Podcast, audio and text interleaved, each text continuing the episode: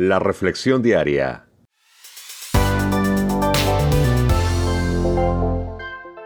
Juan Guillén. La vida de Daniel, fe y liderazgo en acción. Daniel capítulo 3, versos 17 al 30.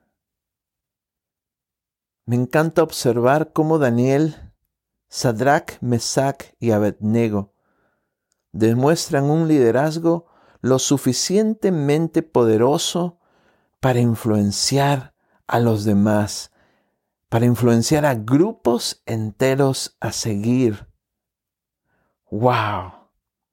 Hasta el momento hemos visto que cuando los reyes, o más bien los magos, iba a decir los reyes magos, cuando los magos de Babilonia, los brujos, hechiceros, disque sabios, no pudieron interpretar o revelar el sueño ni interpretarlo.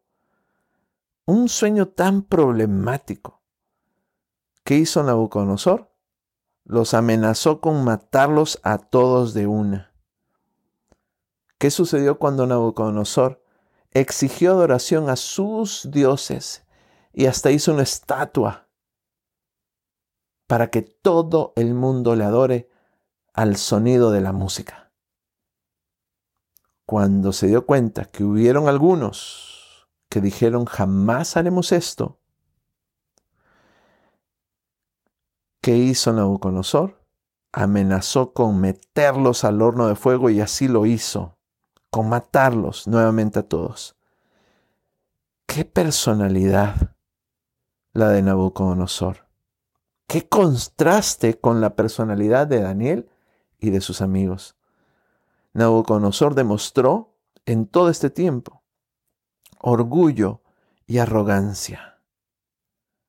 Como que Dios le tenía que recordar constantemente, por lo menos en estos tres primeros capítulos, quién es Dios de dioses, quién es el rey de reyes, quién tiene la primera y la última palabra. Constantemente vemos a Dios demostrándoselo, trayendo abajo el orgullo y la arrogancia de Nabucodonosor. En contraste vemos a Daniel, a Sadrach, Mesach y Abednego, sus amigos, dar siempre un paso al frente. Caso de Daniel interpretando, revelando el sueño e interpretándolo. En el caso de estos jóvenes, con una fe inconmovible en un Dios verdadero. Donde ellos dijeron, Dios nos va a librar, y claro que sí les libró. Pero aunque los hubiera matado el mismo fuego, hubieran sido libres igual, porque la libertad de la que ellos hablaban no se limita a nuestras circunstancias humanas. Ellos dieron un paso al frente. Lo vemos en cada una de estas historias. Y Dios honra a aquellos que le honran.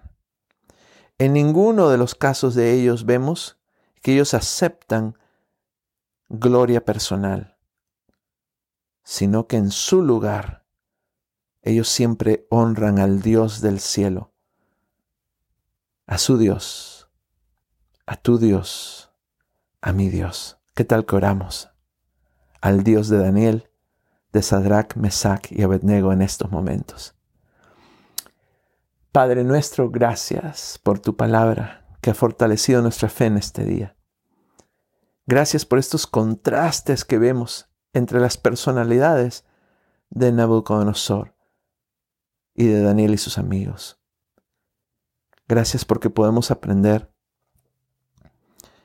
que el orgullo y la arrogancia no nos llevan a nada bueno, siempre llevan a la muerte, Señor. En contraste, la valentía, la perseverancia, la fe en ti, una fe inconmovible, una fe que ve más allá de las circunstancias que nos rodean, una fe que se mueve de lo temporal a lo eterno. Esa fe es la que queremos en este día tener, Señor. Ese valor, esa confianza. concédenos esto Señor, te lo pedimos. Queremos ser líderes de buena influencia a los demás, dando siempre un paso al frente. En humildad, reconocer siempre que tú eres Dios y que en tus manos están nuestras vidas. Por eso te adoramos y te bendecimos y hacemos esta oración y hacemos oraciones en el precioso, poderoso nombre que es sobre todo nombre, el nombre de Jesucristo, tu Hijo amado. Amén.